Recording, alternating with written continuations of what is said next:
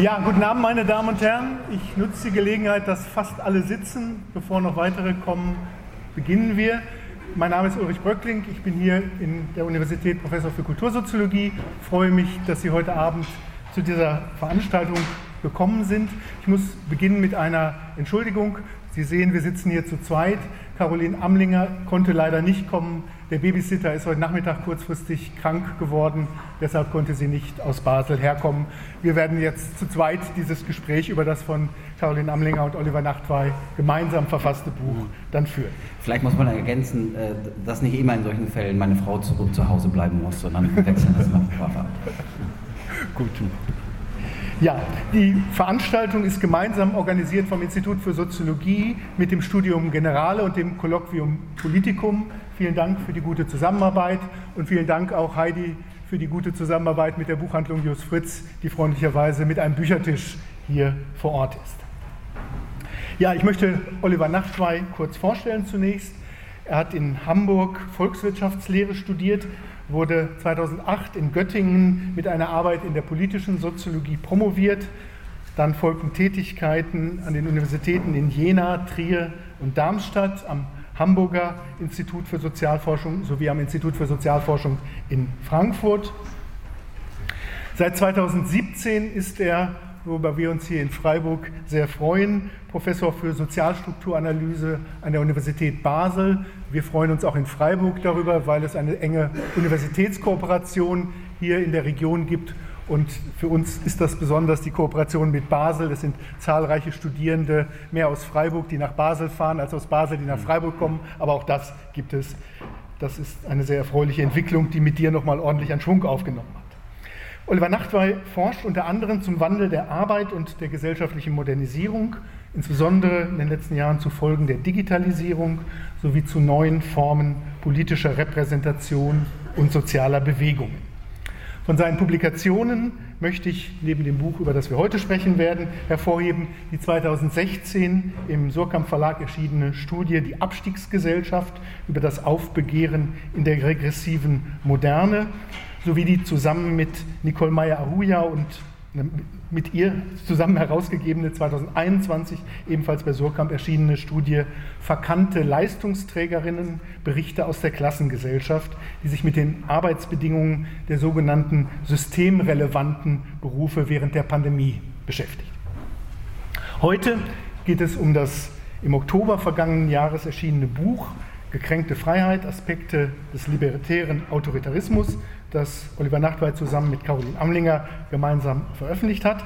Zum Ablauf dieser Veranstaltung, wir haben uns darauf verständigt, noch in der Annahme vor einigen Wochen, dass wir hier zu dritt sitzen würden, dass wir keine Vorträge vorsehen wollen, sondern das eher in einem Gesprächsformat gestalten. Ich werde Oliver Nachtwey Fragen zu dem Buch stellen und wir werden dann gemeinsam in so einem Frage-Antwort-Spiel oder in einer Diskussion miteinander zunächst das Gespräch führen und in, zum Ende hin dann das Gespräch auch mit Ihnen eröffnen. Dazu sind zwei Kolleginnen da, Kollegen da, die Mikrofone haben, die Sie dann herumtragen werden. Die Veranstaltung wird pünktlich um kurz vor zehn enden. Die Universität, das wissen Sie wahrscheinlich, schließt dann pünktlich um zehn. Ja, es fällt schwer zu glauben, mir jedenfalls, dass es erst weniger als ein Jahr her ist, als jeden Samstag zum Teil mehrere tausend Impfgegnerinnen und selbsternannte Querdenkerinnen samstags durch Freiburg zogen, dass Kinder durch ein Spalier von Impfgegnerinnen laufen mussten, wenn sie in ihre Schule wollten, an der an dem Tag eine Impfaktion stattfinden sollte, und diese Schülerinnen dann von den Demonstrierenden mit der Warnung verängstigt wurden, sie würden sterben, wenn sie sich impfen ließen. Zu den irritierendsten, für mich jedenfalls irritierendsten Aspekten der Corona-Zeit gehört die Gleichzeitigkeit von solchen maximal befremdlichen Einstellungen und Aktionen auf der einen Seite und größter sozialer Nähe auf der anderen Seite. Ich vermute, das geht Ihnen wie mir, dass jeder, jede im in der eigenen Verwandtschaft, im Freundeskreis, in der Nachbarschaft oder bei der Arbeit jemanden kennt, der oder die sich weigerte, eine Maske zu tragen oder sich impfen zu lassen und der oder die dafür eigenartige Begründungen lieferte und sich auf mehr oder weniger oder meist mehr fragwürdige Expertinnen berief. Die Corona-Leugnerinnen und Impfgegnerinnen, das waren und sind Leute wie wir, gerade was das Milieu angeht hier in Freiburg. Das war und ist auch wiederum für mich jedenfalls eine geradezu verstörende Erfahrung.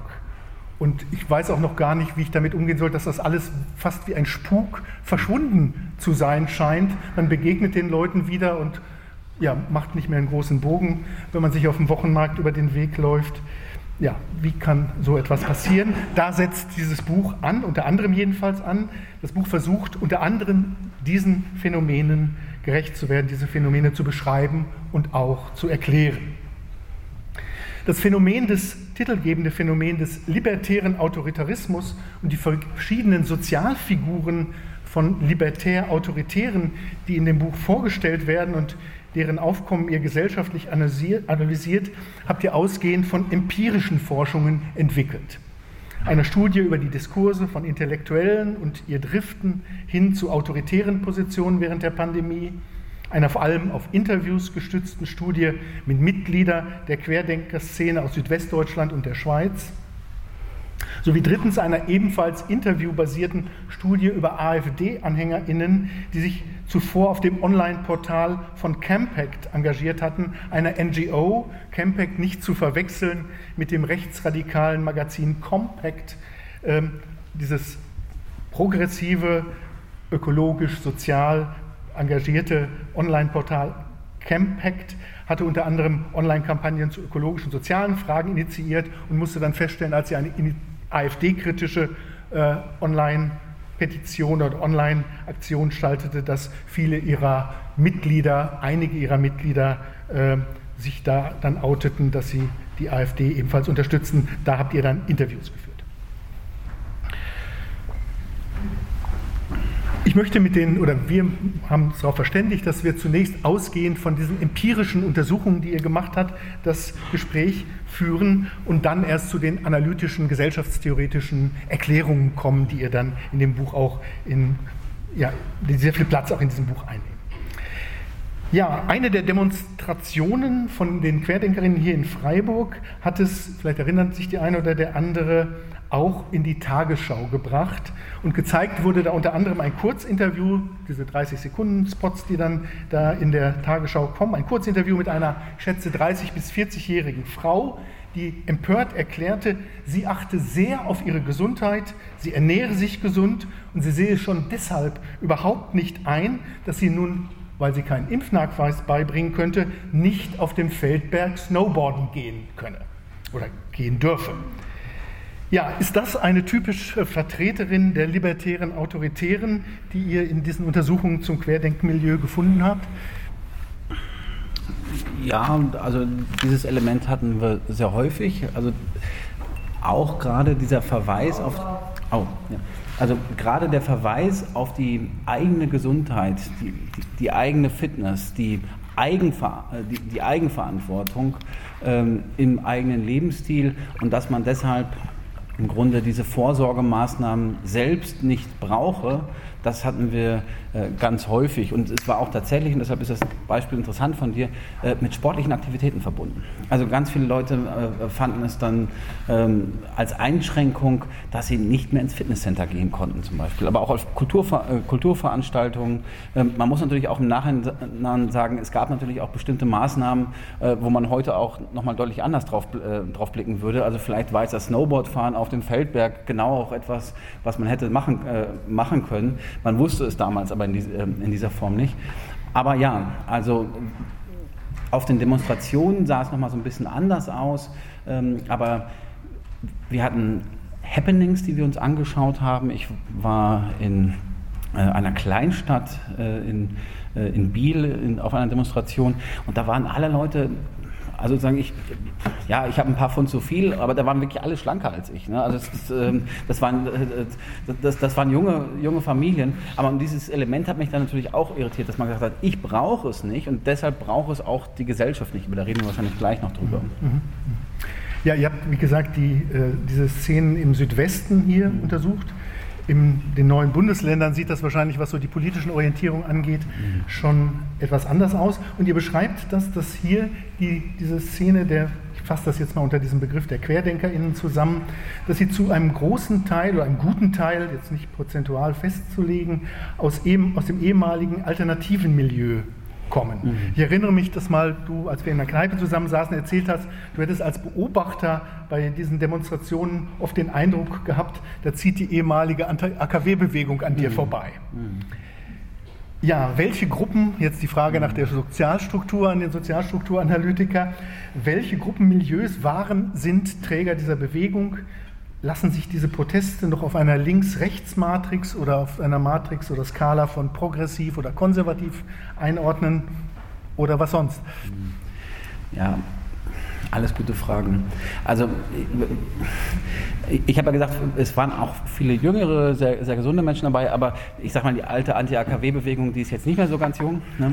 Ähm, aber ich kannte dieses Milieu, ich war früher selbst äh, in der globalisierungskritischen Bewegung aktiv, auf vielen Friedensdemonstrationen. Also diese, diese Mischung aus ähm, Friedenstaube, Anti-AKW, ähm, einem, bestimmten, einem bestimmten Habitus, den haben wir sehr stark da gesehen. Und wenn wir uns von den Menschen, die wir interviewt haben, das auf Milieus zurückbeziehen, dann sehen wir eben, dass alte oder traditionelle ökologische Milieu sehr, äh, sehr stark darin verortet, aber auch die Milieus, die man jetzt heute in moderneren Milieuuntersuchungen als hedonistische Milieus äh, sehen würde. Also Menschen, die sehr stark in ihrer Lebensführung eben auf Freizeit, äh, also nicht Fre also Freizeit wollen wir alle haben, ähm, aber sagen Freizeitgestaltung, Outdoor, ähm, ähm, Genuss ausgerechnet sind und ein bestimmtes äh, Milieu auch der Performer, also Leute, die sehr leist, also sie waren gar nicht leistungsverweigernd, äh, sondern es waren eher leistungsorientiert und sie haben sich genau auch in ihrer Leistungsorientierung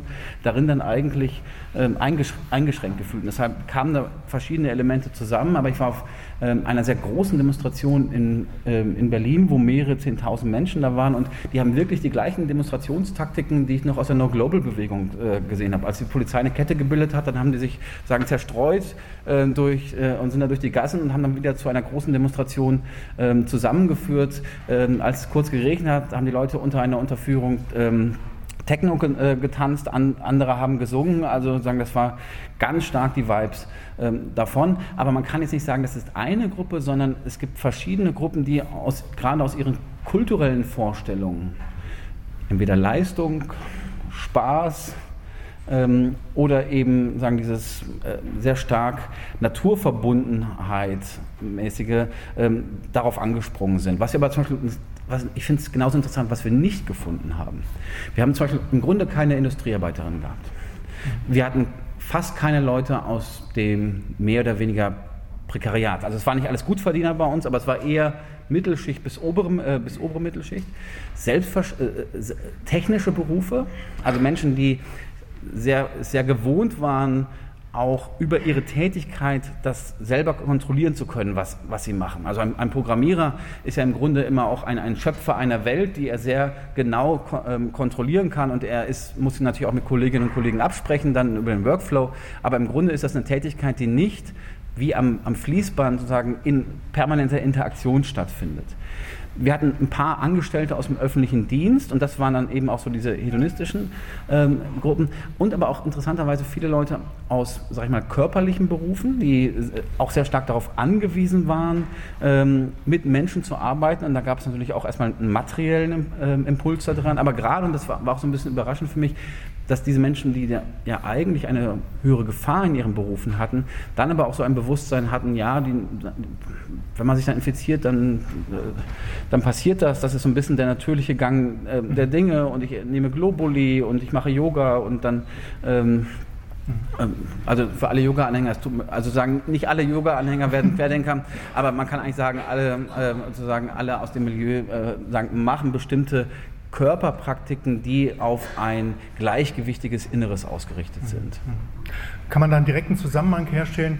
Die Corona-Maßnahmen, gegen die der protestierte, zielten ja auch auf, den, auf die Körper. Man musste mhm. sich, also Social Distancing, man sollte sich nicht mehr berühren, sich nicht mehr nahe kommen, man sollte die Maske tragen, man sollte sich impfen lassen. Also viele Maßnahmen, die unmittelbar auf die körperliche Autonomie, Souveränität abzielten und auf die, auch das hat ja die körperliche Dimension, auf die Frage der Mobilität.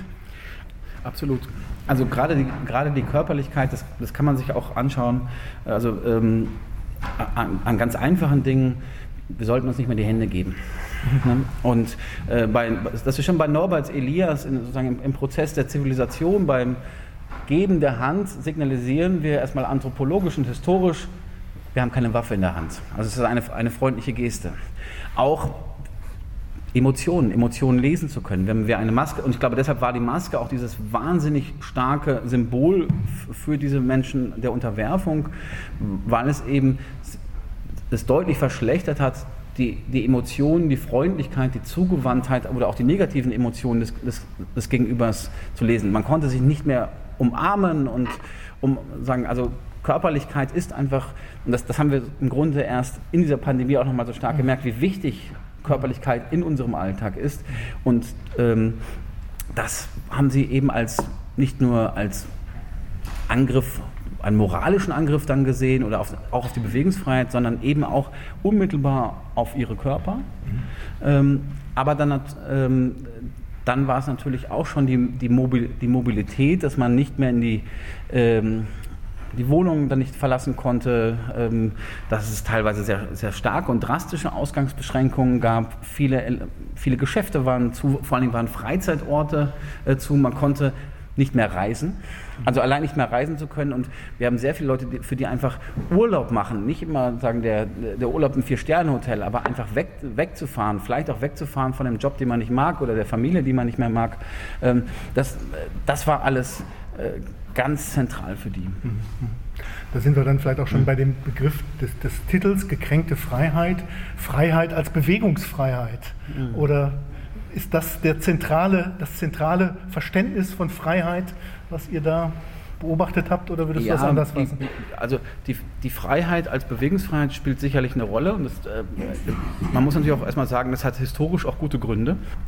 Ähm, ich jemand, der noch aus dem, aus, aus dem Dorf kommt und dessen Familie noch aus dem, aus dem Dorf kommt, also sagen, ich, ich habe noch in meinem familiären Umfeld ältere Menschen gekannt, ähm, die im Grunde ihr Dorf nie so richtig verlassen haben und auch nicht richtig verlassen konnten. Also gerade für, für Arbeiterinnen oder Menschen aus der Unterklasse war dann eben die Mobilität sehr, sehr eingeschränkt. Die Bildungsmobilität, aber auch die ganz reale Mobilität. Interessanterweise übrigens ein Nebenaspekt,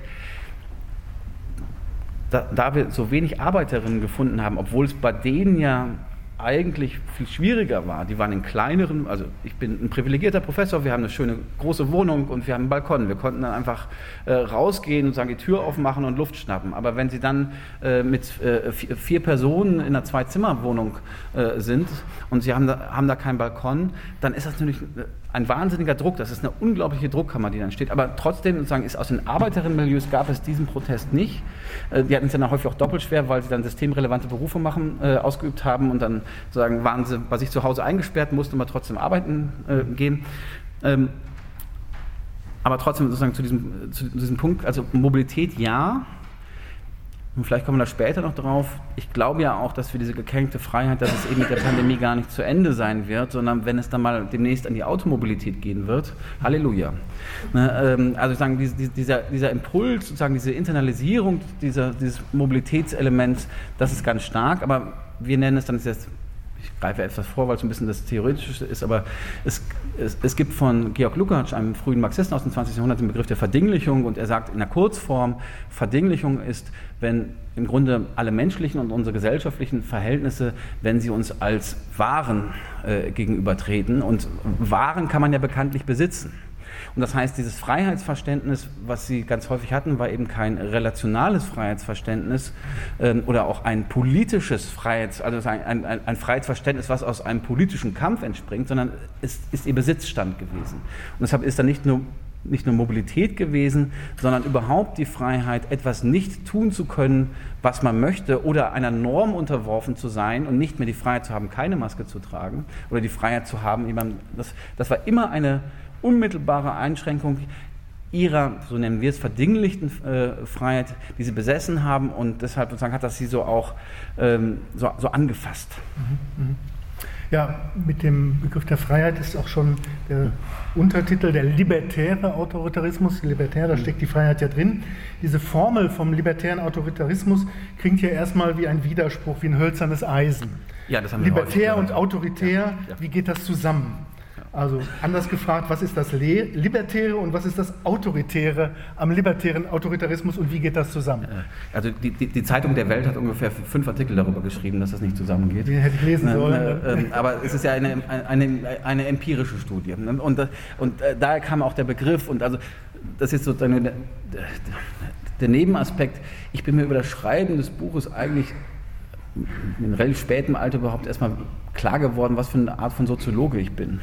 Ähm, also die äh, sagen, also wenn man so möchte, empirische, Theor äh, empirische Theorie und also sagen, ich komme, wir kommen nicht von der Theorie, sondern erstmal von, von, äh, von, der Empirie und da geht es dann eben auch äh, zusammen, das Libertäre und Autoritäre. Nämlich es, es gab so ein starkes Moment, bei Twitter, aber auch in den öffentlichen Diskussionen, wo dann Leute gesagt haben, die, die Querdenkerinnen, das sind alles nur Rechte.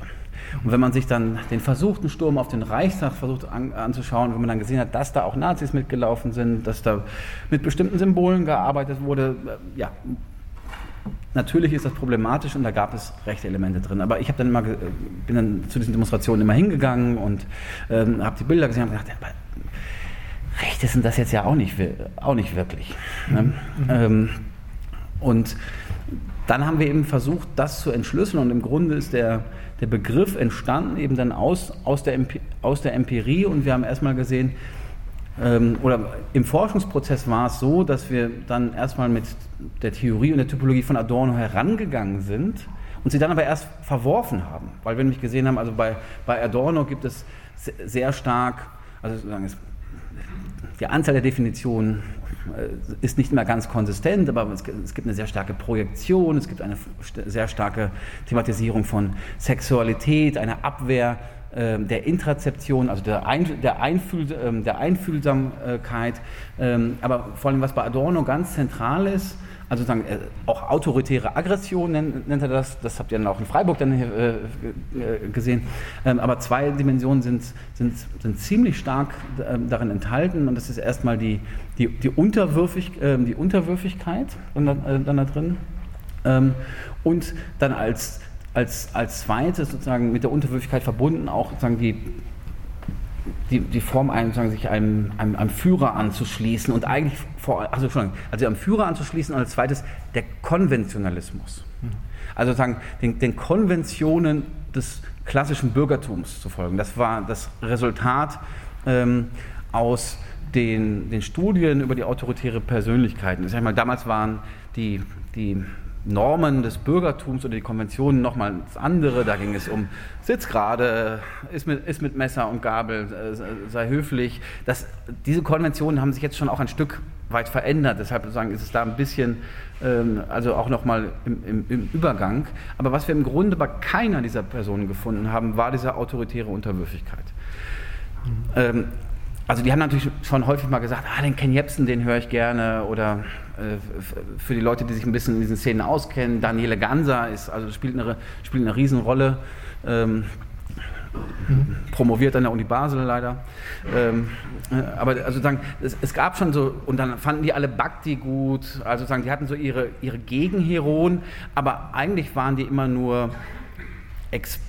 Gegenexperten, die für sie ein, ein, ein Mittel waren, eine, sag ich mal, die anders hergestellte Realität zu bestreiten.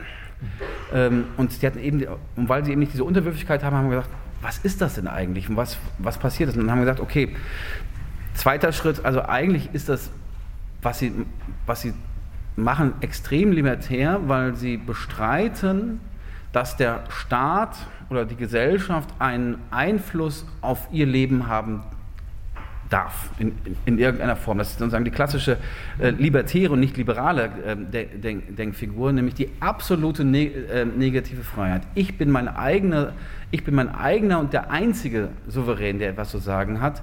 Ähm, wurde häufig so als Egoismus übersetzt. Ich finde, Egoismus stimmt da gar nicht, sondern es ist wirklich ein Freiheitsverständnis, was dahinter steckt, das sagt, nein, der Staat darf keinen Einfluss darin haben. Und sozusagen deshalb ist im Grunde dieser libertäre Autoritarismus, ähm, mag jetzt sozusagen vielleicht ein, für viele als begriffliches Oxymoron erscheinen, ist aber im Grunde eine empirische Emergenz. Mhm. Mhm. Du hast gerade schon angesprochen, die Studien zum autoritären Charakter 1950 zunächst publiziert. Es gibt Vorläuferstudien aus mhm. dem Kreis der frühen kritischen Theorie, die das im amerikanischen Exil und vorher mhm. auch noch in, also vor 33 auch noch in Frankfurt ähm, gemacht haben. Ähm, ich möchte noch auf einen Punkt vorher zurück äh, zu sprechen kommen. Bei diesen Querdenkenprotesten, aber auch im Milieu der Reichsbürger finden sich ganz offensichtlich autoritäre Orientierungen. Das mhm. leuchtet mir sofort ein. Aber es fällt auch auf, dass die Rolle von Führerfiguren ja. relativ schwach ausgeprägt ja. ist. Ja. Da gibt es zwar diesen komischen Fürsten bei diesen Reichsbürgern, aber das ist auch ja eher so eine merkwürdige Figur, die jetzt nicht ein, das ist eher eine Fantasiefigur. Ja, ne? also, also, nicht irgendwie eine charismatische nein, Führerfigur, genau. die die Massen genau. mobilisiert. Ähm, Frage, liegt das daran, dass diese Bewegungen und Gruppen einfach ihre Führer noch nicht gefunden haben? Es fehlte das passende Personal, um diese Rolle zu besetzen, die man eigentlich herbeisehnte und worauf das autoritäre Denken zulief. Oder, das wäre die Frage, gehört zum libertären Autoritarismus dazu, dass er eben nicht mehr zwingend genau. auf Führergestalten genau. äh, angewiesen ist oder auch vielleicht sie gar nicht mehr akzeptieren genau. würde. Ist es also ein Autoritarismus ohne Autoritäten? Ja, im Kern ja. Also wenn man sich das, ähm, das, das anschaut, auch wenn man sich zum Beispiel die Studien von Leo Löwenthal anschaut, ähm, der sich dann die amerikanischen Propagandisten ähm, beobachtet hat, da, da, sieht man, dass es im klassischen Autoritarismus wirklich das Bedürfnis gab, durch die eigene Verunsicherung in der äh, Welt, sagen, ein, ähm, und durch den sozialen Wandel sich Stabilität zu verschaffen, indem man sich erstmal gegenüber außen abschließt, indem man aggressiv gegenübertritt, aber indem man sich vor allen Dingen unterordnet. Und zwar eben dieser, dieser, dieser starken Figur. Das ist eigentlich das, das, das, das, Hauptelement. Wir haben eben Leute gehabt, die wollten sich gar niemandem un, äh, unterordnen. Also deshalb ist ja, jetzt fällt mir gerade der Name nicht ein, äh, Corona Brain Fog.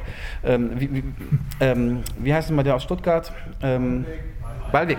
Also den hat die Bewegung relativ stark fallen gelassen. Also sagen, der Ballweg war der, der, der, äh, der Ballweg war zwar immer so ein zentraler Organisator, aber im Grunde war der nie ein anerkannter Führer äh, dann da drin, sondern der war vor allen Dingen ganz clever da drin, irgendwie in bestimmten Branchen, äh, sag ich mal, so etwas aufbauen äh, zu können. Aber diese ganze Bewegung und alle Individuen, die wir befragt haben, hatten genau dieses, genau dieses Element eigentlich ein, ein, ein führerloser oder eben libert, libertärer Autoritarismus. Und das, dann haben wir noch einen zweiten Schritt gemacht, wo wir dann wieder, also erst kritische Theorie oder Autoritarismustheorie verworfen, im zweiten Schritt haben wir gedacht, naja, aber Adorno und Co., oder ich gehe noch einen Schritt zurück. Fromm hat, der was immer noch eine Schande ist, der so ein bisschen aus der kritischen Theorie damals ausgeschlossen wurde, der hat, finde ich, ein ganz zentrales Buch dazu geschrieben, äh, Furcht vor der Freiheit. Also Fromm hat gesagt, der soziale Wandel entwur entwurzelt die Menschen derart stark, dass sie Freiheitsgrade erfahren müssen, und Freiheit ist nicht immer nur was äh, Positives. Denken Sie nur an den Lohnarbeiter bei Marx. Er ist doppelt frei. Er ist sozusagen ein freier Bürger, aber eben äh, auch so frei, dass er sich ver verdingen muss. Also Freiheit kann eben auch ein, ein, ein Schicksal sein, eine, eine, eine Zumutung sein. Ähm, und Fromm hat immer gesagt, dieser soziale Wandel in den 30er und 40er Jahren hat, hat, eben eine Furcht vor der Freiheit produziert, die die Menschen eben zu dieser Unterwerfung gebracht haben. Und jetzt hatten wir Menschen, die, die das Gegenteil im Grunde gemacht haben. Da, da war es keine Furcht vor der Freiheit, sondern die absolut, das absolute Beharren auf der eigenen, Individu äh, auf der eigenen individuellen Freiheit. Ähm, und hier sagen Sie, sind wir dann wieder zurück zur kritischen Theorie gekommen und gesagt, ja, wenn wir uns jetzt nochmal die Entstehungsbedingungen anschauen, dann haben die ja auch ihre Theorie eben in einer anderen Gesellschaft, ganz anderen Gesellschaft entwickelt. Mhm nämlich entwickelt, wo zum Beispiel Erziehungsstile ganz anders waren. Also ich weiß jetzt nicht, wie es Ihnen äh, äh gegangen ist, also bei mir war das zu Hause dann nicht mehr so richtig, aber ich sag mal, äh, diese, diese, viele kennen wahrscheinlich, kennen wahrscheinlich von Ihnen noch so, ein, ein, ein Klaps hat dem Kind bei der Erziehung noch nicht, äh, nicht geschadet. Also Erziehungsstile waren viel sagen, stärker auf den Vater ausgerichtet, auf Gehorsam aus, ausgerichtet und auch das, Betriebs, das, das, das Betriebsregime, also die, die, die Fabrik, die, die, diese Sozialisation dort war extrem äh, hierarchisch, im Grunde eine, eine Kommandostruktur. Das, das, das Fließband ist selbst ein, äh, ein Kommando und wenn Sie jetzt in der heutigen Arbeitswelt sind, dann haben Sie alle Shared Desk und, und, und sowas. Und das heißt, ähm, die, die, die, der soziale Wandel hat eben auch erstmal grundsätzlich andere Mentalitäten, andere postmaterielle Einstellungen hervorgebracht, die eben genau diese Erziehungsstile, betrieblichen Sozialisationen nicht mehr vor, äh, vorhergebracht hat. Und insofern würde ich sagen, macht das, macht das dann Sinn, dass man sagt, die kritische Theorie hat auch, das haben Adorno so mal gesagt, einen Zeitkern und dieser Zeitkern hat sich verändert. Und deshalb kann man nicht einfach mehr alle Kategorien übertragen, sondern muss dann auch eben bestimmte Kategorien mhm verändern. Ich frage nochmal nach, nach diesen Führerfiguren. Ähm, wenn ich an das, die USA unter Trump oder ähm, Marine Le Pen in Frankreich oder diese ja, starken Männer, meistens mhm. sind es Männerfiguren, die ja auch so ein fast schon globales Phänomen sind einer Transformation des Politischen, wo ja doch auch eine autoritäre Fixierung auf einzelne herausgehobene, als charismatisch wahrgenommene Führerpersonen stattfindet. Also deshalb doch noch nichts wie durch doch daran, dass Gott sei Dank äh, in Deutschland das Personal dafür bis jetzt jedenfalls glücklicherweise nicht da war. Oder also die Frage ist, das, ist es ein kontingentes Phänomen, was sehr schnell auch kippen kann, wenn entsprechende Führerfiguren auf dem Markt sind? Oder du bist skeptisch? Ja, man darf nicht vergessen, dass ja jetzt, also Trump ist ja so ein bisschen jetzt so aus, ist dann so aufgetaucht ähm, als, als Figur, aber die, die Rechte in den, in den USA war historisch immer viel stärker und mhm. ähm, etablierter. Ähm, sagen ja, der, der, der Nachhalt des, der White Supremacy, des, äh, des Rassismus, der, der, der Sklavenhaltergesellschaft, von im Grunde ähm, permanenten ähm, Rassismus ist so tief verankert in, in den USA. Über diese soziale Krise war Trump ein ja, diabolisch genialer Gelegenheitsfinder, äh, dass er diese Situation dann äh, ähm, genommen hat. Und Le Pen, muss man ja auch sagen, die ist jetzt auch nicht aus dem Nichts gekommen, sondern es war ein systematischer Aufbau jetzt über Jahr, äh, Jahrzehnte. Und das ist, das ist wichtig, also auch für unsere Analyse, was wir beschreiben, ist ein, also äh, Horkheim hat mal geschrieben, das ist vielleicht ein bisschen zu stark, aber gesagt, das ist eine neue Spezies, die wir dann da sehen. Wir behaupten nicht, dass der alte, dass der alte Autoritarismus verschwunden ist.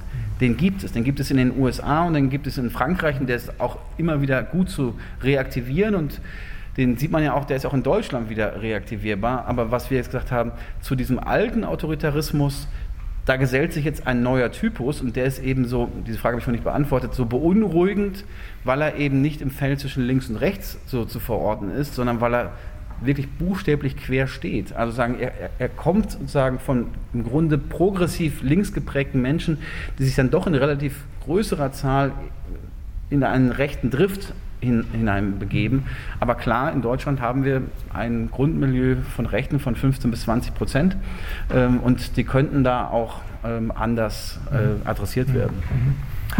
Ähm, du hast ja gezeigt oder angesprochen, wo ihr euch auf die frühen Studien zum autoritären Charakter bezieht, wo ihr das weiterzudenken versucht und auch die Modifikationen in den Vergesellschaftungsformen, die andere Formen von Sozialcharakteren produziert.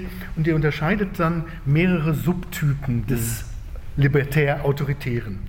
Also den regressiven Rebellen, autoritäre Innovatoren, Spinner, Konspirationisten.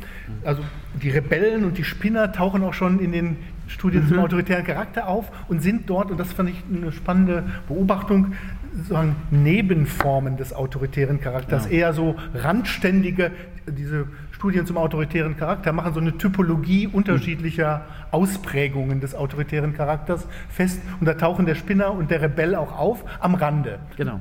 Und die sind jetzt irgendwie ins Zentrum gerückt, eure genau. Aufmerksamkeit. Kannst du vielleicht zu diesen Typen etwas mehr nochmal erzählen? Mhm. Und vielleicht in dem Zusammenhang noch eine Nachfrage.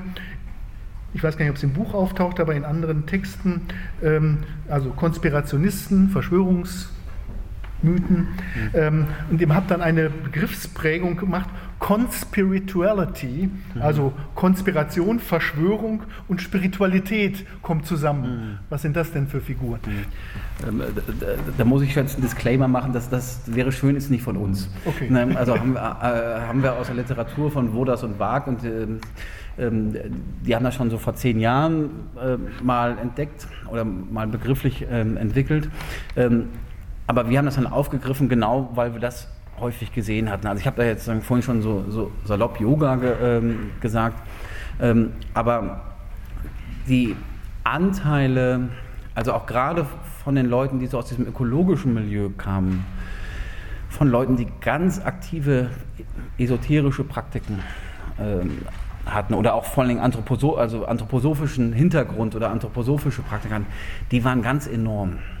Und wir, wir konnten eigentlich sehen, dass sagen, dieses, das hat immer zusammen funktioniert. Also das, dieses Transzendente, der Glaube an etwas, an, an, an, etwas Höheres, an andere, an andere Heilungskräfte, an wir, wir müssen wieder zusammenkommen ähm, mit, äh, mit, mit der Natur.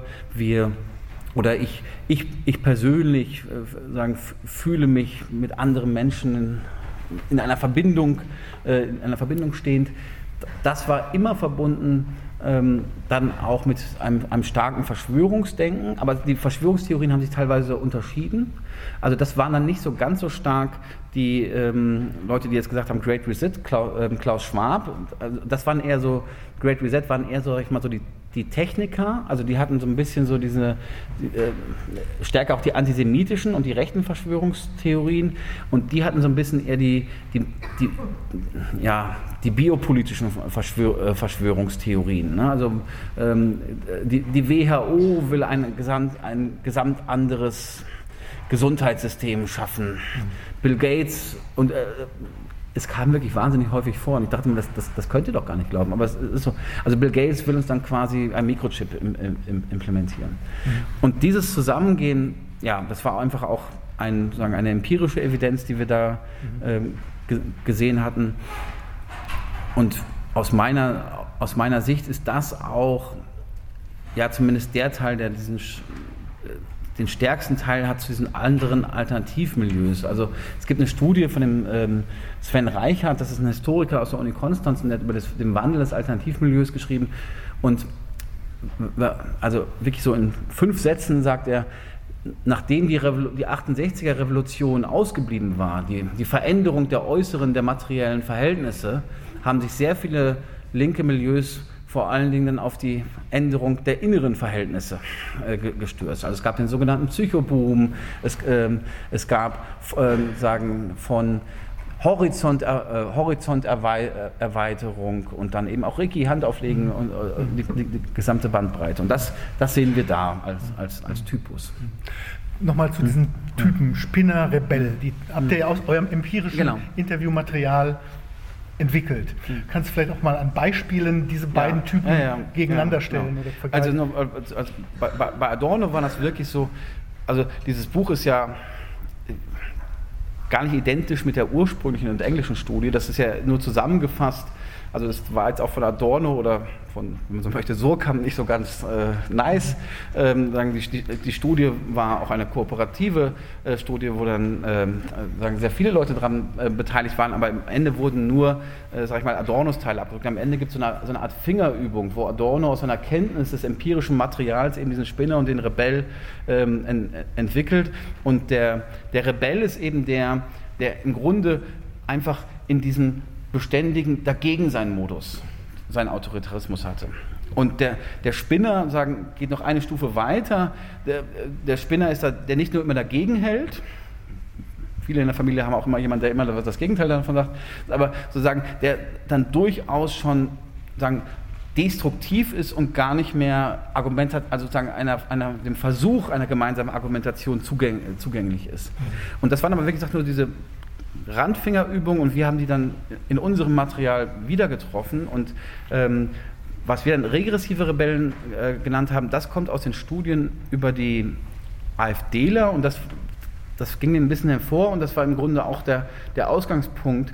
Ähm, du hast vorhin Campact genannt, also ich, ich Campek hat mich irgendwie kontaktiert und hat gesagt, ich, ich, kannte den Geschäftsführer und er hat mich geduzt und hat gesagt, Oliver, wir haben ein Problem, wir haben gerade eine Kampagne gegen die AfD gemacht äh, und plötzlich ist unser E-Mail-Postfach voll und wir haben wahnsinnig viele Austritte. Ich habe zufälligerweise mit ihm gestern nochmal gesprochen, hat er gesagt, das war noch gar nichts als das, was uns in der Pandemie passiert ist.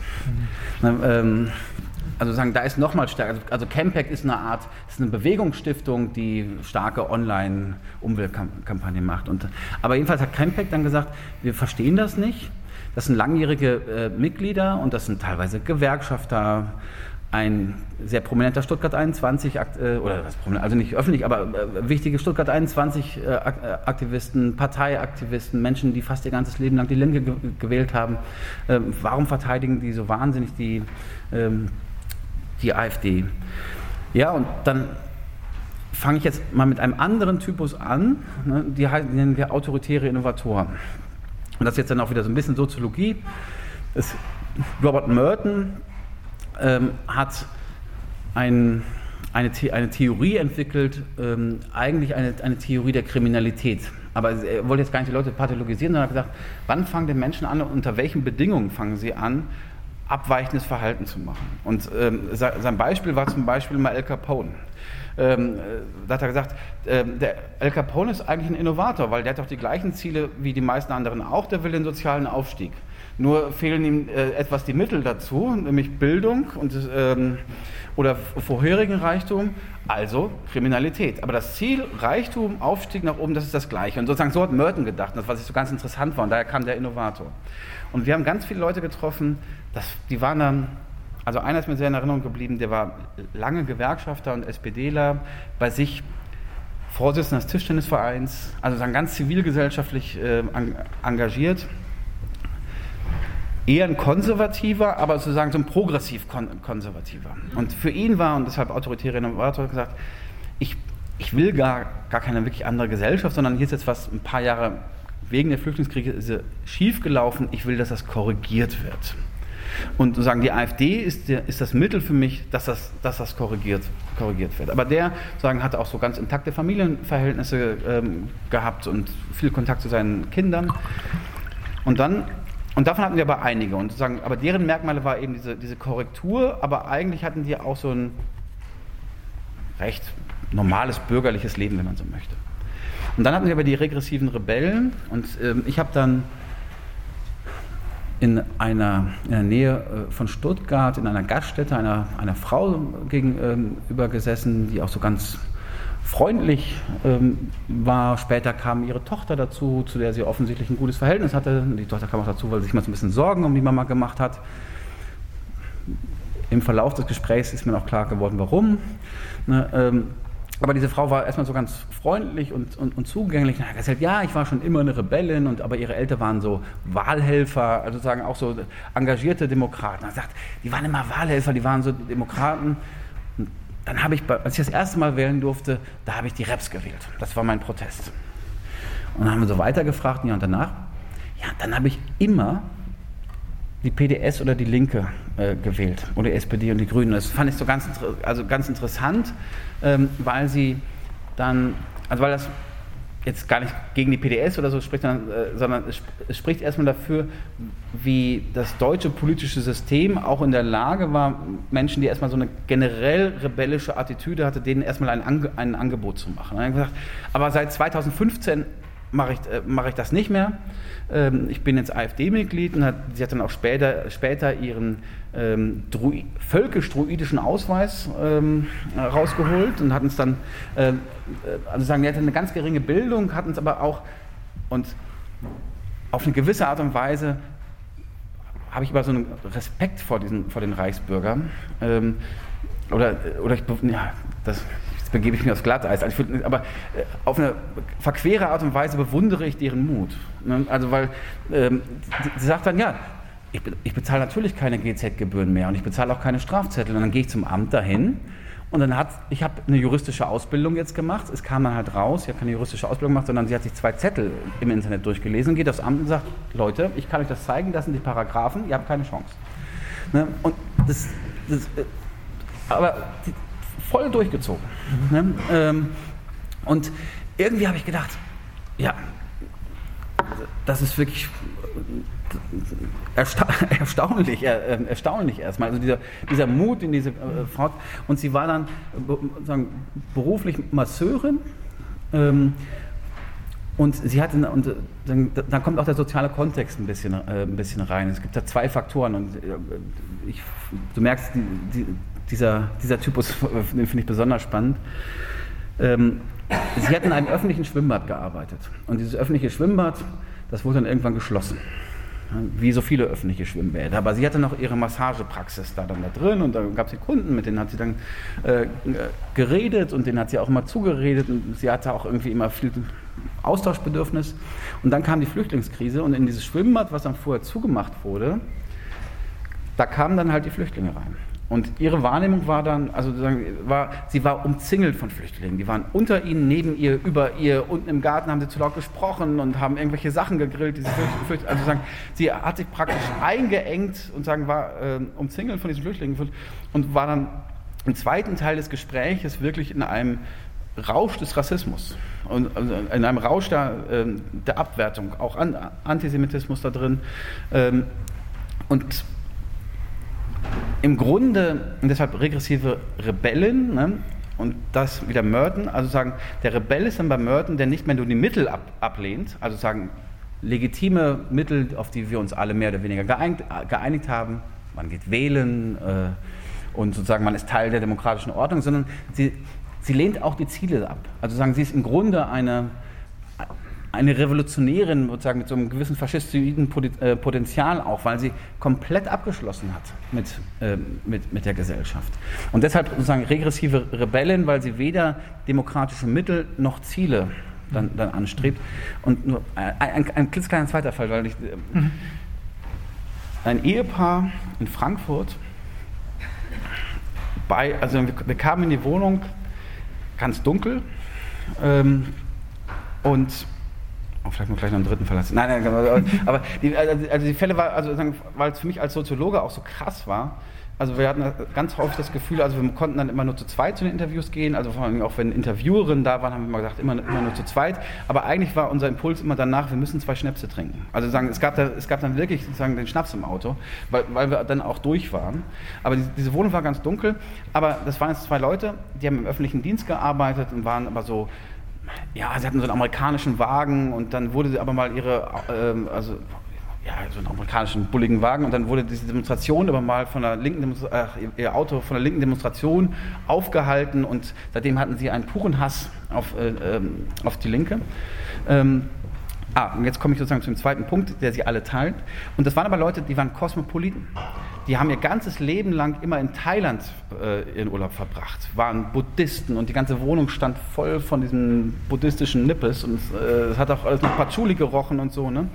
Ähm, ja, aber am Ende sagen auch dieser Rausch des Rassismus und der, und der Abwertung und sie war nur also vor allem sie war es, sagen sie, sie, sie, ist nicht, sie geht nicht mehr raus, sie geht nicht mehr einkaufen, weil sie überall Ausländer wittert, die sie, äh, die sie bedrohen und ist nur im Internet am Klicken. Und sie sagt, ich klicke alles an, auch wenn ich die Sprache nicht, äh, nicht verstehe, Hauptsache Tiere. Ne? Aber sagen sie, ist auch völlig aus diesem politischen System raus. Und jetzt, eine Division habe ich nicht vergessen, was sie alle teilen, gerade die Rebellen, das ist eine Form des biografischen Bruches. Und das haben wir auch teilweise bei den Corona-Leuten, die ganz verhärtet sind. Also sagen, ein familiäres Ereignis oder ein berufliches Ereignis, was die Leute aus der Bahn äh, geworfen hat. Viele kennen das und sagen vielleicht so aus mancher Erzählung, äh, man verliert einen Partner oder äh, wird, wird, schwer krank und wird dann plötzlich religiös. Ne? Und, aber, sozusagen aber diese Leute hatten eben diesen biografischen Bruch dann da drin, der sie dann auch, sagen, der sie, wir, wir nennen es mal den, den Drift, wo man aus der Bahn getragen wird. Und sozusagen häufig ist der Bruch der Anfang des Driftes und ganz viele Leute haben zum Beispiel, fand ich sehr erstaunlich, keinen Kontakt mehr zu ihren Kindern gehabt. Ähm, also wenn sie Partner hatten, hatten sie aber keine ja, Normalfamilie mehr in, in, in, diesem Sinne. Und das, das würde ich sagen, macht die dann aus. Ich komme jetzt vielleicht zu dem Punkt euren Erklärungen für dieses Phänomen. Ihr bettet, eure Analyse ist ja eingebettet in eine Theorie der Moderne.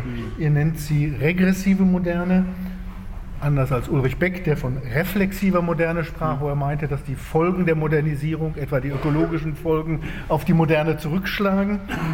Oder andere Soziologinnen wie Andreas Reckwitz, die für die Gegenwart, das tun einige, den Begriff der Spätmoderne mhm. äh, verwenden. Ich würde eher von zu spät Moderne sprechen wollen. Ihr sprecht von regressiver Moderne. Was ist das Regressive, das Zurückgehende an der regressiven Moderne?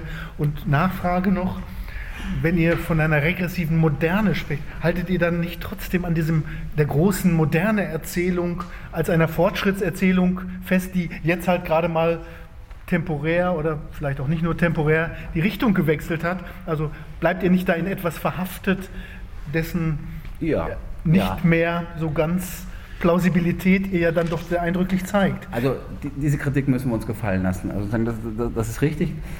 Ähm, Andreas Reckwitz hatte noch was Neues. Er spricht jetzt von der Post-Spätmoderne, also der, der, der Spät-Spätmoderne, Spät-Nachher-Moderne. Ähm, also da können Sie auch mal sehen, was, für Soziolo was die Soziologen so am lieben langen Tag denken. Ähm, aber was meinen wir mit regressiver Moderne? Im, Im, Grunde nehmen wir damit ein Thema von Ernst Bloch oder auch Walter Benjamin auf, nämlich der, die Ungleichzeitigkeit des Gleichzeitigen heißt, wenn wir uns bestimmte gesellschaftliche Felder anschauen, ähm, dann gibt es da weiter Fortschritt. Und deshalb halten wir eben auch am, äh, am moderne Begriff fest. Aber wir sagen, dieser Fortschritt findet, also es findet kein einheitlicher Rückschritt statt, sondern die Spannungen, die wir in der heutigen Gesellschaft sehen und feststellen, kommen gerade durch diese Ungleichzeitigkeit hervor. Ähm, oder beziehungsweise äh, dadurch werden diese Spannungen für Menschen teilweise so so, so, uner, so unerträglich. Und ich, da würden wir im Grunde ansetzen mit, mit dem Begriff der regressiven Modernisierung. Also man, sozusagen, man geht im Grunde sagen, einen Schritt vorwärts, sozusagen, manchmal verwende ich auch dafür die Metapher der nach unten fahrenden Roll, äh, Rolltreppe. Sozusagen die Rolltreppe geht es eigentlich nach unten, aber wenn wir schnell weiterlaufen, dann äh, kommen wir dann trotzdem irgendwann oben an. Und mit der Gesellschaft verhält es sich vor allen Dingen widersprüchlich in, der, in, der, in dem Sinne, und das könnte auch noch später ein Thema sein, wenn wir uns zum Beispiel Gesundheitsindikatoren anschauen. Dann, dann sehen wir eigentlich, dass die Gesellschaft deutlich gesünder geworden ist. Die Lebenserwartung dieses Jahr zum ersten Mal nicht mehr und deshalb sagen, ist das problematisch, ne? aber ist jetzt kontinuierlich gestiegen. Und bei Beck, war, bei Beck war so ein bisschen der Punkt, ja, es wird schon irgendwie alles besser, aber jetzt schlägt das so ein bisschen zurück und das muss man jetzt berücksichtigen. Aber Beck hatte noch keine, kein Verständnis von, von Rückschritt, sondern eben nur der Modernisierungsprozess folgt nicht mehr dem linearen Modell, sondern er geht so in Schleifen, wenn Sie wollen. Und was unser Modell ist, wenn Sie so wollen, ist, es geht durchaus sozusagen weiter nach vorne, aber es gibt auch eben ein, eine Triebkraft, die geht stark nach hinten. Ähm, und das kann man an verschiedenen Bereichen sehen, zum Beispiel Erwerbsbeteiligung auf dem Arbeitsmarkt oder Geschlechterbeziehungen. Äh, wir können jetzt im Jahre 2023 äh, sagen, dass die Erwerbsbeteiligung von Frauen äh, einen riesigen Emanzipationsschritt gemacht hat. Nicht der Gender Pay Gap, aber sagen die Erwerbsbeteiligung, auch die Geschlechterbeziehungen in den Familien. Dort gibt es deutliche Fortschritte, auch zum Beispiel bei der Frage des öffentlichen Sexismus. Wir ärgern uns alle sehr über Friedrich Merz, aber die Pointe ist, wir ärgern uns auch sehr über Friedrich, äh, Friedrich Merz, weil es anders geworden ist. Vorher war das bei der CDU ein Normalfall und sogar, sogar zurückhaltend. Und, ähm, also das heißt, vieles ist eigentlich besser, besser geworden, aber wenn wir jetzt die Erwerbsbeteiligung von Frauen dann auch wieder thematisieren, sehen wir, dass zum Beispiel prekäre Jobs meistens weib, weiblich besetzt sind. Also dass, dass das alte Modell von einem Normalarbeitsverhältnis, das wurde dann aufgelöst dahingehend, dass vor allen Dingen Frauen und Migrantinnen dann die schlechteren Jobs haben. Sie haben jetzt zwar alle Arbeit, aber meistens haben sie dann de facto Hausarbeit und Arbeit. Ne, und das heißt, es ist, man kann es nicht einfach mit einem einfachen Modell des, des, äh, des Rückschritts sehen, sondern erstmal Lebenserwartung, Lebensqualität. Ich weiß, ich meine, Sie wohnen jetzt ja alle im schönen äh, Freiburg. Ähm, ich komme aus dem, aus dem Ruhrgebiet. Ähm, also da, da, kann man jetzt auch einfach mal tief einatmen, ohne einen Hustenanfall zu bekommen. Das war in den 50er und 60er Jahren äh, nicht unbedingt so. Und das heißt, wir versuchen eben ein, ein Modell zu entwickeln, wo wir schon noch den Fortschritt moderner Gesellschaften dahingehend reflektieren, aber genau sagen, der einfache, der, der, einfache Rückschritt ist auch empirisch nicht da, aber das Problem liegt gerade aus, in den Widersprüchen und dass diese Widersprüche dann auch nicht realisiert werden. Und da sind wir dann auch wieder bei den Querdenkerinnen. Ähm, unsere Werte sind, oder nicht unsere Werte, aber viele teilen diese Werte von Selbstverwirklichung, Authentizität, Fre Freiheit oder Mo äh, Mobilität. Das sind, das sind natürlich alles alles Werte, die ja natürlich auch erstmal ihren Anker in den sozialen Bewegungen haben. Das Ganze macht das so, äh, so, so, paradox. Und die sind dann jetzt aber so verwirklicht, dass sie jetzt in einer Start-up-Bude arbeiten, wo sie sich selbst verwirklichen können, aber äh, keinen festen Vertrag mehr äh, bekommen. Sie dürfen ihren Chef duzen ähm, und der bringt dann auch Pizza abends mit. Ähm, ähm, Trotzdem sozusagen sind sie unter dem, äh, dem Regime des, äh, des, des, Algorithmus. Also sagen, viele, viele Werte, die wir eigentlich im Alltag an, anlegen wollen oder uns äh, wollen, die sind zu einem, also werden erstmal teilweise von, von gegenläufigen Prozessen unterlaufen oder realisieren sich in einer, in einer Form, die im, im, im Grunde die Selbstverwirklichung unterläuft dahingehend zum Beispiel, wenn wir uns anschauen, ist es ja schön, dass wir jetzt alle schlanker werden wollen. Wie Sie sehen, ich mache nicht mit, aber ähm, die, sehr viele Menschen machen das und wollen das. Und dann gehen, da, gehen dafür ins Fitnessstudios. Aber wenn man einmal, einmal anfängt, sich zu vergleichen, ähm, dann vergleicht man sich beständig. Also sagen, überall werden, äh, werden verglichen. Es werden uns Körpernormen äh, vorgetragen, es werden uns Leistungsnormen äh, vorgetragen. Man, man, man, vergleicht, wenn Sie bei Instagram sind, dann schaut man die ganze Zeit, oh, jetzt habe ich so, so viele oder so wenige Likes bekommen. Man ist eigentlich beständig in einem, hast du ja auch viel zu gemacht, und sagen, in einem, in einem Wettbewerbskarussell, wo dann die, die, die Verwirklichung der Norm eigentlich eben nicht zur Erfüllung dieser Norm führt, sondern zu ihrer Pervertierung. Ich möchte nochmal Gegenrede halten mit ähm, Berufung auf unseren Kollegen Philipp äh, Stab, der jetzt ein Buch über das Thema Titel Anpassung geschrieben hat, wo er die These aufstellt, an Selbstverwirklichung, die mit diesem Fortschrittsnarrativ verbunden ist. Er hat auch eine empirische Studie, hat sogenannte auch Leistungsträger, auch in ähnliche Gruppe interviewt, wie die auch in dem von dir mit herausgegebenen Band, also Feuerwehrleute, Pflegeleitungskräfte, so diese Berufe, die als die äh, systemrelevanten Besuch, Berufe galten und hat die nach ihren Zukunftsvorstellungen, nach ihren Ängsten, nach ihren Hoffnungen auf Zukunft befragt. Und das äh, Eindrückliche daran ist, dass die gesagt haben, wir glauben nicht mehr daran, dass das besser wird. Das geht alles in den Klump, hm. ökologisch gesehen. Umstellung von, das ist seine These, von Selbstverwirklichung auf Selbsterhaltung. Es geht in den Projekten, die, die diese von ihm interviewten oder von seiner Gruppe interviewten Personen haben, nicht mehr, da gibt, gibt es nicht mehr die Hoffnung, dass es besser wird oder auch nur so bleibt, sondern dass man am besten, das Beste, was passieren kann, ist, dass es nicht ganz so schlimm kommt. Und dafür muss man eine Menge tun und da fühlen sich diese Leute auch als Experten, als Autoritäten, wollen gehört werden.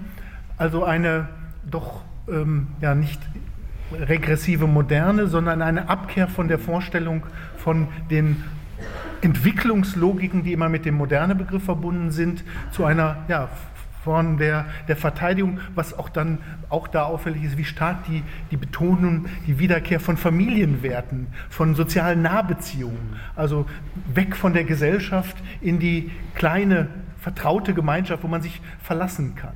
Also beobachten wir nicht, das führt jetzt ein bisschen von dem Buch weg, aber beobachten wir nicht einen Wechsel von Orientierungen, von Wertorientierungen, die mit solchen negativen Zukunftserwartungen ähm, einhergehen. Das ist jetzt eine andere Ebene. Du hast sehr stark das ist, finde ich, ein starkes Argument von diesen Verbesserungen Gesundheitsversorgung oder Gesundheits, tatsächlich auch Gesundheitszuständen mhm. gesprochen. Ich spreche jetzt eher von Vorstellungen, von Hoffnungen, von Befürchtungen. Kann man da noch von Moderne reden? Ja, ich meine, es wurde jetzt in Lützerath viel dafür getan, dass wir das nicht, bald nicht mehr können. Ne? Ähm, aber äh, zurück dieser, zu, zu, dem, was Philipp da gemacht hat. Ähm, ich glaube, es hängt auch sehr stark aber eigentlich von der Gruppe ab, die er befragt, äh, die er befragt hat. Also er hat, sag ich mal, sehr viele Leute in den ähm, systemrelevanten Berufen ähm, gefragt, wo ohnehin, sag ich mal, nicht so, also sagen, ich überspitze es jetzt sofort unter aller kollegialen Wertschätzung, das waren jetzt auch Berufe, wo vorher nicht die Leute drin waren, die so ganz besonders starke Selbstverwirklichungsnormen hatten. Das sind eigentlich klassische Mittelstandsberufe oder Mittelschichtsberufe. Ich rede ja eher über die Leute, die in diesen äh, neuen Büros, äh, in der sagen, in den nach wie vor wachsenden Kreativ-, Tech-Branche und so weiter ähm, ähm, arbeiten, sondern ähm, aber ich glaube, dass das da stimmt und das natürlich für bestimmte ähm, Gruppen in der Mittelschicht oder der unteren Mittelschicht ohnehin aber auch nie ganz anders war. Also sagen, es gab in den 50er und 60er Jahren mal dieses, dieses Aufstiegsversprechen, wo mal viele Leute gesagt haben, uns wird es mal besser gehen oder mit unseren Kindern wird, äh, wird, wird es mal besser gehen. Ich glaube, das ist schon vorher, vorher verschwunden und deshalb gibt es auch diese, ja, ähm, diese Entwicklungs- oder moderne ähm, ähm, Indifferenz. Mhm. Ähm, aber ich würde sagen, gesellschaftlich müsste man eher nochmal auf die Leitmilieus schauen, die eigentlich Trägerinnen davon sind. Wenn man es da finden würde, das wäre interessant. Ich glaube auch, dass das, dass das, möglicherweise so kommt. Also das ist jetzt gar nicht, gar nicht ausgeschlossen. Aber ich, aber ich sehe eigentlich eher äh, gerade dieses Element der Selbstverwirklichung, der Selbstvermessung. Ähm, schauen Sie mal sozusagen unter den nächsten zehn Leuten um sich herum und ich, ich würde sagen, ich wette einen Franken dafür, dass Sie immer einen mit einer Smartwatch finden, auch wo Sie es nicht gucken. Also ich, ich habe bei der Smartwatch habe ich gedacht, was für ein scheiß Teil. Ne, äh, wer, wer, wer, braucht das? Wer will mit einer Uhr telefonieren? Ne? Und jetzt sehe ich sozusagen, haben so viele Leute sagen, und sagen, ja, ich, ich messe meine Schritte, ich, äh, nachts wird meine, meine Herzfrequenz gemessen. Also ich finde eher, dass diese Form der Selbstverwirklichung ich, jetzt gucken Sie schon alle, ich glaube, wir hätten ein paar Franken noch los heute Abend. Ne, ähm, äh, ja. aber, aber trotzdem würde ich sagen, das, das ist noch ganz stark. Ja. Nochmal zurück zu den, zu den Protesten oder zu dieser Figur oder den Figuren des libertär-autoritären oder dieser Art von Politik. Meine Beobachtung wäre, dass ich das als im Kern als Affektpolitik beschreiben mhm. würde. Also wenn ich an die Demonstrationen oder auch an die Reden oder Texte, schriftlichen Äußerungen denke, funktionieren die eigentlich weniger über begründete Argumente, obwohl da auch immer ein unheimlicher Wust aufgefahren wird, sondern im Kern funktionieren sie über Emotionen. Mhm. Ihr nennt in eurem Buch, beschäftigt euch damit, vor allem Groll, Zorn und Ressentiment. Mhm. Ja, was sind als die Affektdynamiken, die ihr beschreibt? Was sind eigentlich die Quellen? Was, was sind die Antreiber dieser Affektdynamiken, dass Groll, Zorn, Ressentiment so ja, in hohem Maße gesellschaftlich wirksame Affektlogiken schaffen oder Affektdynamiken mhm. schaffen. Ja, auch, also wenn man jetzt mal eine ganz groß, also erstmal, äh, äh, Groll, Zorn, Ressentiment sind jetzt keine neuen gesellschaftlichen äh, Phänomene. Ne? Äh, Nietzsche, Scheler, ähm, äh, kann man schon im 19. Jahrhundert äh, viele Phänotypen von sehen oder Theorien. Ja, ist ja kein Zufall, dass ihr sie jetzt wieder ausgrabt. Ja. Ihr seid nicht die Einzigen, die das tun, aber ja. Also Isolde, ich weiß gar nicht mehr, ob man sie richtig ausspricht, Isolde Scharim oder Karim, ich weiß nicht mehr, also eine, ähm, eine österreichische Philosophin hat gerade noch mal ein Buch über die Gesellschaft des Narzissmus geschrieben oder den neuen Narzissmus. Und sie sagt im Grunde, also sie, sie macht das jetzt gar nicht so, die Narzissten, das sind nur die reinen Egozentriker und so, sondern sie, sie spricht von einem, einem, objektiven Narzissmus. Also sagen einem, einem Narzissmus, der ein bisschen was mit der iWatch zu tun hat, also sagen, dass, dass wir innerhalb von gesellschaftlichen Dispositiven gefangen sind, die uns immer wieder eigentlich bewerten und Bewertungsstrukturen äh, zurückgeben. Und sagen, das gesagt, wenn wir uns das anschauen, da, ich, man sagt mir immer, ich, ich, würde es so verklären, aber ich, ich würde immer sagen, die, die alte Arbeiterinnenbewegung, aber nicht nur die Arbeiterinnenbewegung, sondern auch auf eine gewisse Art und Weise die, eher die katholische, denn die protestantische Kirche, also ich, bin, also ich bin kein Katholik mehr, aber bei den, bei den, Katholiken, bei den Katholiken da, Da konnte man immer schön sündigen und dann ist man äh, na, dann zur Beichte gegangen und dann ging es wieder von vorne los. Ne, also sagen, die, die, die, die, Kirche kannte die Scham, die kannte, äh, die, die kannte die Sünde und es gab eben Mechanismen, wie man damit umgehen konnte. Ähm, diese Mechanismen äh, möchte ich auf gar keinen Fall wiederhaben. Ne, ähm, aber auch die Arbeiterbewegung oder Arbeit, ja, also Arbeiterinnenbewegung äh, hatte Mechanismen von kollektiver Affektbearbeitung. Und auch diese, also auch die Arbeiterinnenquartiere waren nie, sagen, wie es da manchmal dargestellt wird, sozusagen die, äh, die, die, Quartiere der Solidarität, wo den ganzen Tag die Internationale gesungen wurde ne, und die rote Fahne geschwenkt, sondern das waren Quartiere, wo man beengt auf, äh, auf kleinstem Raum zusammengewohnt hat, wo es äh, viel Alkohol, Gewalt, äh, viel, viel Leid gab. Aber es gab eben Elemente, um Leiden, zum Beispiel den Job zu verlieren, kollektiv zu vereinbaren. Das waren teilweise dann eben dann doch auch die, die Gewerkschaftsmilieus, die, Parteiver die, äh, die Parteiveranstaltungen, äh, auch, die, auch die Kneipen. Ich, ich habe sogar manchmal denke ich so, äh, es ist auch ein wenig schade, sozusagen, dass der Stammtisch, sozusagen, beim Stammtisch denkt man eigentlich immer nur an die CSU in Bayern, aber sozusagen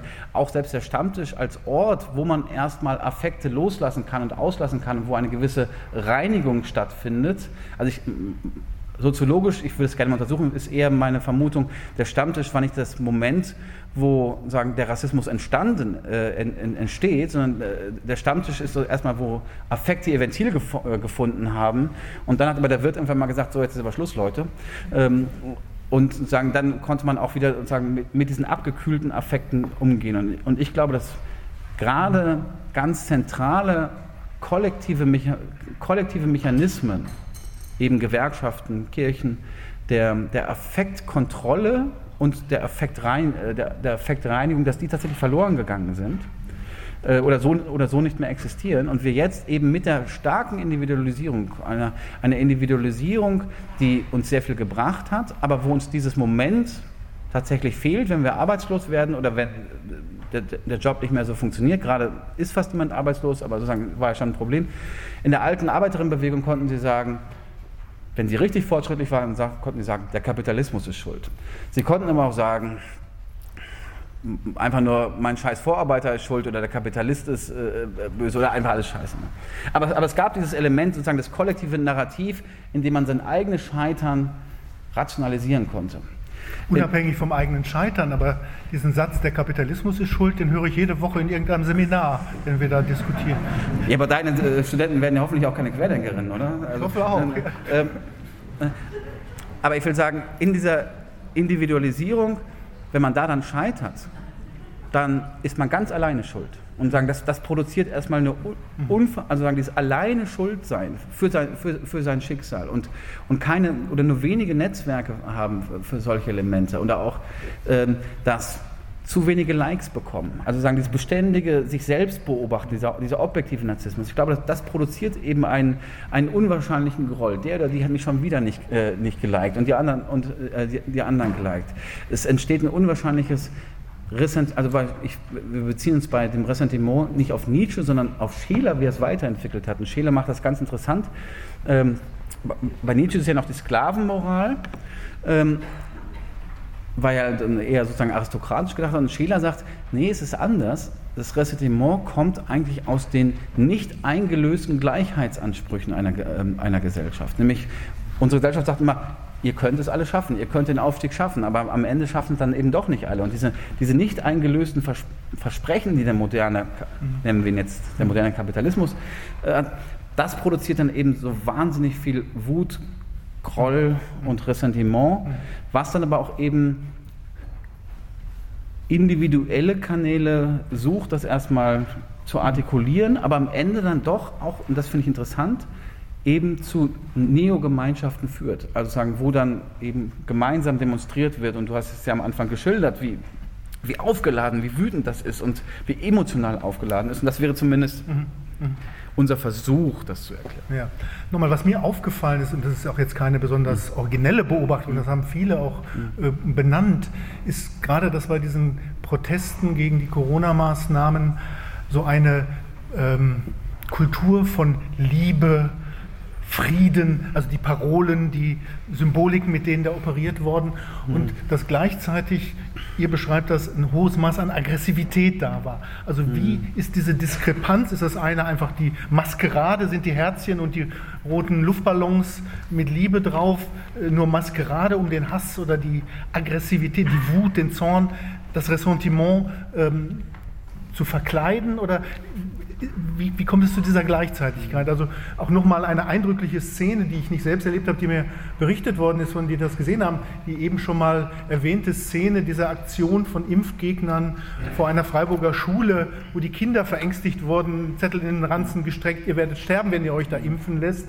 Da waren dann auch Gegendemonstranten und es ging ein bisschen lautstark zu und ein Vater dieser Querdenken-Gruppe hatte ein kleines Kind, drei, vier Jahre auf den Arm und einer dieser Gegenprotestler ging auf die zu und dieser Vater mit seinem eigenen Kind offensichtlich auf den Arm einen Schritt näher und ich hau dir in die Fresse. Also ein, diese, diese Diskrepanz einer liebevollen Geste dem eigenen Kind gegenüber, wahrscheinlich auch die entsprechenden Parolen noch auf dem Transparent und dieser ganz ja, durchbrechende Hass in diesem Moment.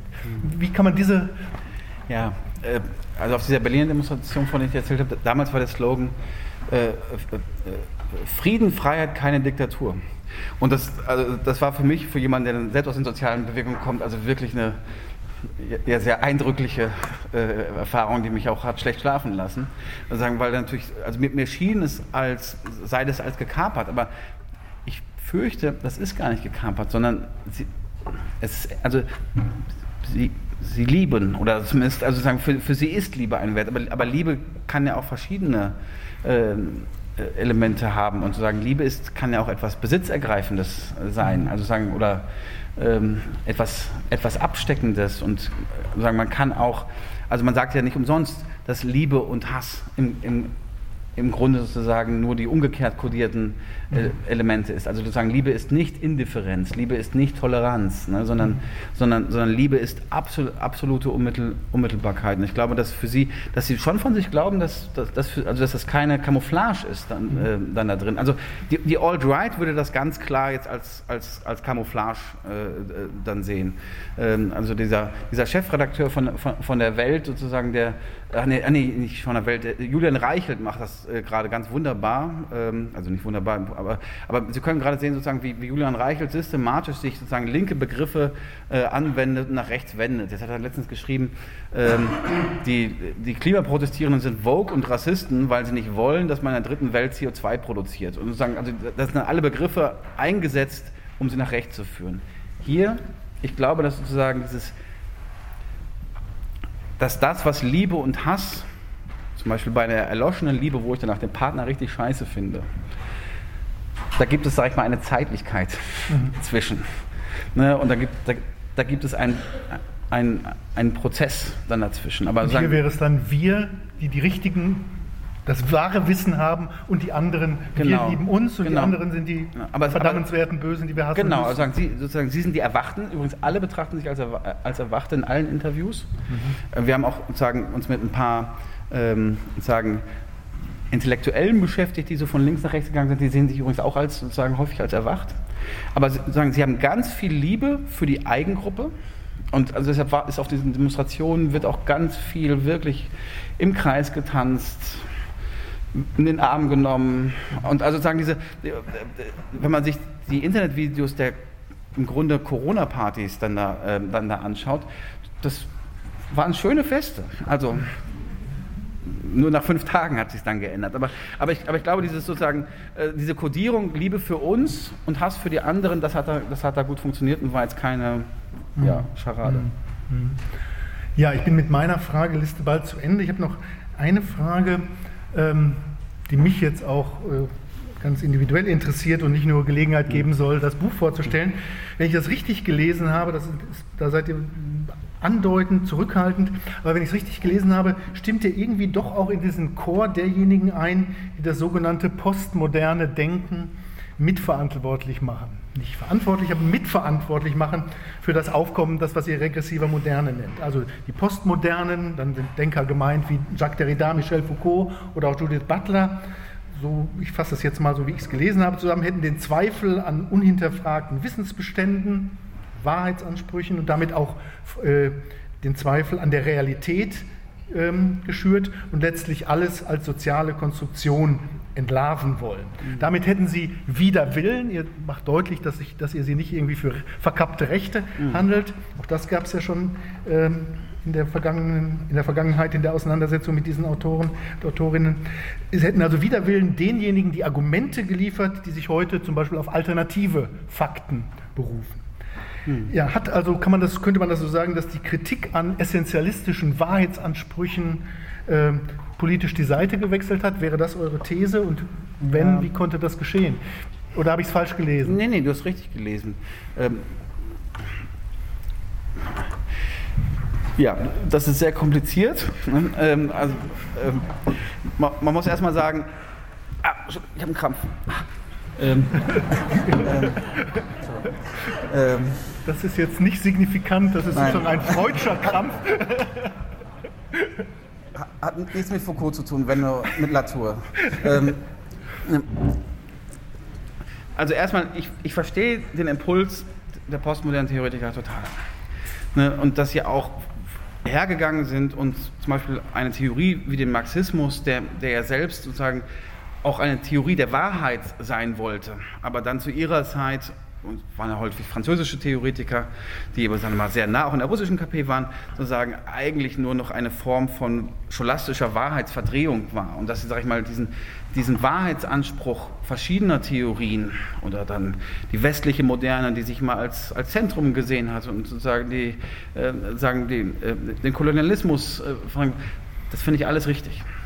Was sie aber nicht gemacht haben, und sozusagen darin liegt so ein bisschen die Tragödie, sie haben gar kein Gegenmodell ent entwickelt. Sozusagen, wie könnte denn eigentlich ein, eine Wahrheit oder ein Wahrheitsanspruch einer Gesellschaft, die erstmal, und das war ja ihr Punkt, die nicht auf Normierung beruht und Normalität, sondern erstmal aus verschiedenen heterogenen Erfahrungen äh, beruht, die dann auch ganz unterschiedliche Erzählungen über ihre Erfahrungen haben. Wie könnte denn eigentlich so ein Modell dann aussehen? Dann, das haben sie dann nicht gemacht, sondern sind eigentlich im Grunde Gefangene ihrer Theorie geworden. Und wenn man jetzt ähm, sagen, die zwei rausgreift, also ich, ich finde Foucault selber das im Grunde der, Unproblem, der, der, unproblematischste von allen. Aber Paul Feierabend, der sozusagen ein anarchistischer Wissenschaftstheoretiker war, der erstmal gesagt hat, ähm, ja, eigentlich ist alles ähm, Empirie und eine Quelle und hat seine Wahrheit, auch Schamanentum. Und äh, man muss sagen, also Paul Feierabend war sozusagen mit seinem auch Schamanentum einer der wichtigsten Theoretiker dieser Linken. Und vielleicht hätte man dann auch mal in den 70er Jahren mal sagen können, okay, wir sollten den Marxismus dekonstruieren und die Moderne, aber Schamanentum, jetzt, jetzt sollten wir so ein, vielleicht mal ein Stoppzeichen setzen. Aber dieses, dieses, Stoppzeichen sozusagen wurde dann eigentlich nie, nie gesetzt dann da drin. Und mit, mit Latour tue ich mir auch schon sehr schwer, wenn er dann so gesagt hat, ja, alles sozusagen sind, sind ähm, also sozusagen, da bin ich irgendwie noch zu sehr dann auch Marxist, wenn, wenn Latour dann sagt, äh, ja, Frösche wie Stühle sind Handelnde. Ne? Und ähm, da dann eine, sozusagen ein, eine Narration heraus äh, macht und sagt, im Grunde seine berühmten Laborstudien, die erstmal wichtig waren, um Wissenschaft zu verstehen, aber im Grunde sagt Latour, eine Expert, also sagen, jede wissenschaftliche Studie, die sie dann haben, Vorsicht. Mhm. Ne? Und dieser, dieser generalisierte Zweifel, der dann aber nie in ein eigenes Programm von neuer kritischer Theorie, Soziologie äh, umgesetzt wurde.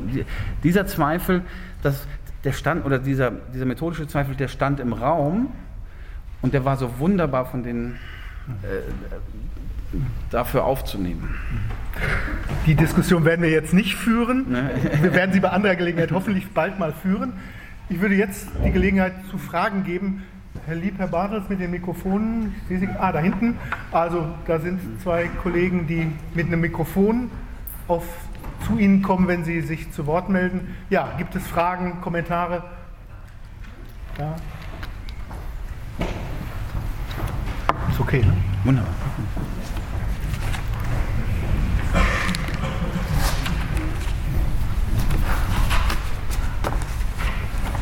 Ja, ich danke erstmal für, die, für den Vortrag und auch für die Beantwortung von vielen Fragen.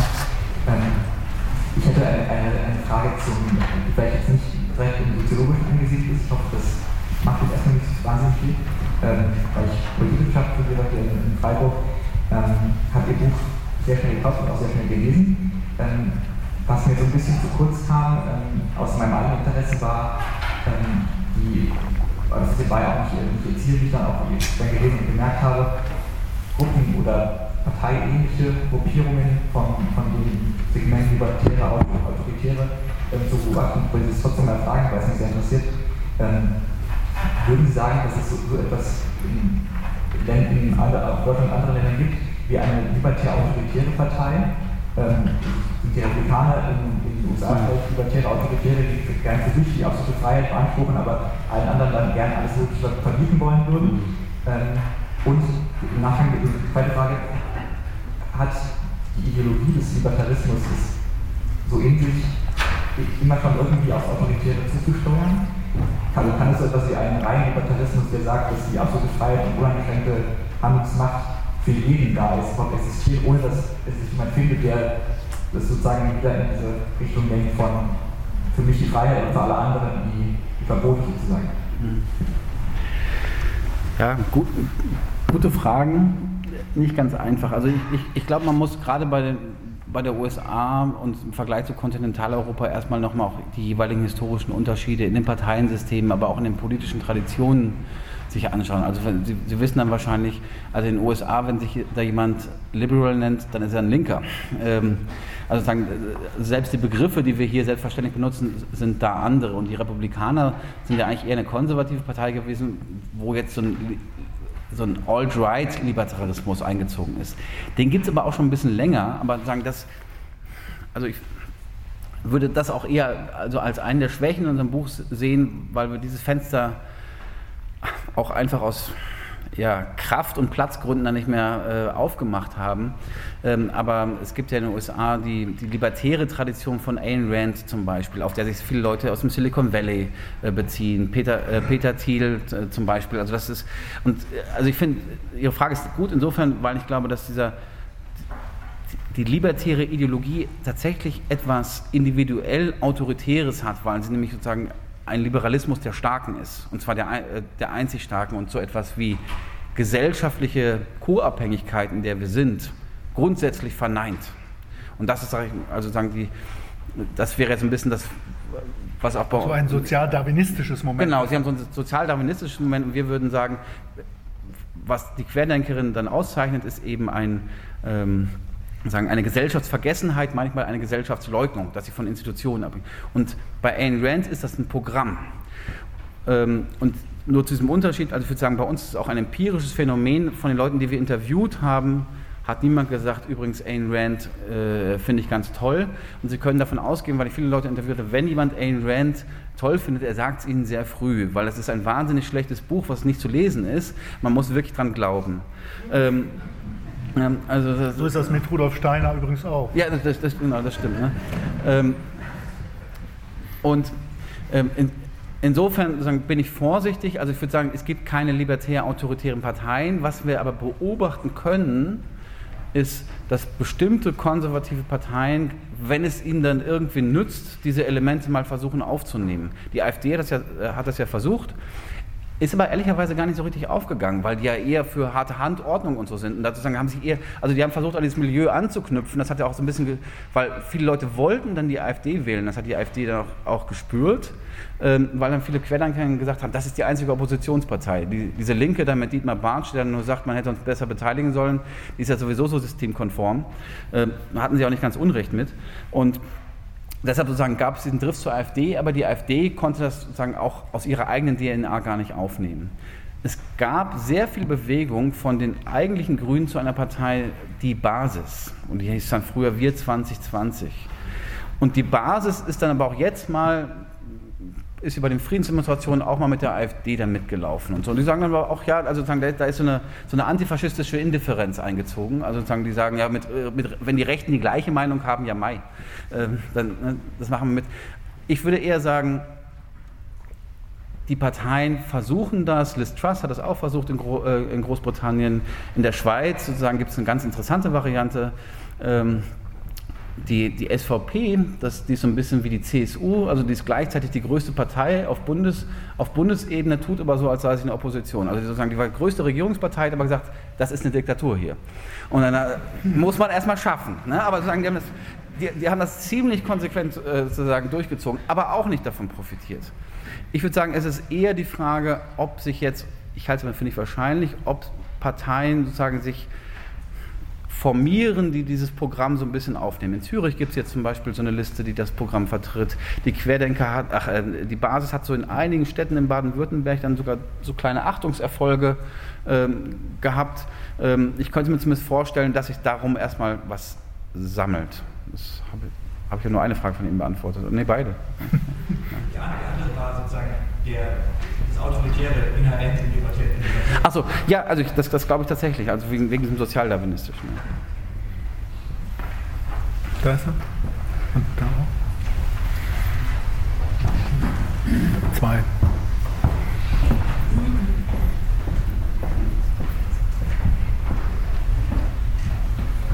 Ja, ja, auch vielen Dank für die Diskussion. Ich hatte die Frage kommt jetzt nicht von meiner Ferne zu dem Thema, aber am Anfang, da hatten Sie aus dem Querdenker-Milieu heraus, also den Studiengang heraus, diesen Begriff libertärer Autoritarismus entwickelt mhm. und hatten auch ja, für mich nachvollziehbar dargestellt, was dieses libertäre Element ist. Mhm. Ich würde jetzt trotzdem noch gerne einmal fragen, auch wenn Sie sagen, es sei selbstverständlich, wo jetzt der autoritäre Kern der Bewegung äh, mhm. einnehmbar war, dass Sie ja, glaube ich, auch sagten, dass eben diese Kernelemente von Adornos autoritären Charakter sich nicht wiedergefunden haben teilweise und warum jetzt genau autoritär? Also hm. ja, dann, dann, war ich zu unpräzise. Also was sich nicht wiedergefunden hat, war diese autoritäre Unterwürfigkeit unter einen Führer, aber im Grunde alle anderen Elemente ganz stark. Also sagen, ähm, nicht nur die autoritäre Aggression, worüber wir gerade ähm, gesprochen haben, sondern auch eine ähm, ganz erhöhte ähm, Projektivität, ein, Verschw ein, ein Verschwörungsdenken, ähm, was schon sozusagen alles zu diesen Kategorien da gehört, eine enorm starke ähm, Sex, ähm, Sexualisierung und vor allen Dingen ähm, sagen die Strafsucht. Also sagen das, die, die, die, die Strafsucht, sagen, es gab so viele Bilder auf den Demonstrationen, wo also sagen, Sie sehen jetzt aus, ja, ich weiß nicht, ob Sie ein Student sind oder waren, ne, aber dann, äh, jeder Student oder Studentin war schon mal auf einer Demonstration, wo, wo die Bildung zu, zu Grabe, äh, zu, äh, sozusagen mit dem Kreuz zu Grabe getragen wird.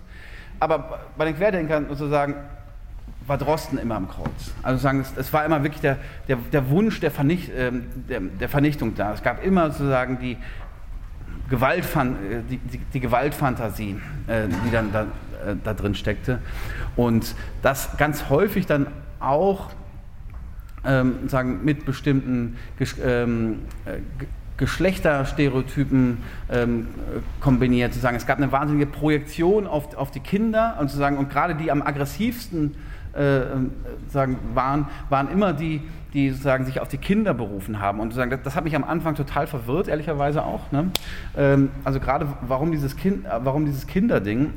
Ähm, weil, also ehrlicherweise muss man auch sagen, im Nachhinein, und ich, ich finde immer so, zwei Sachen nehme ich auch aus, aus der Pandemie mit, also sagen bei Ihrer Frage, ähm, man müsste eigentlich nochmal die Liberalen aufrufen, sozusagen sich gegen die Libertären zu, zu verteidigen. Ne? Also sagen, hatte ich jetzt auch nicht gedacht, dass ich sozusagen mir mal sozusagen die Liberalen mehr in der Vorderfront wünsche.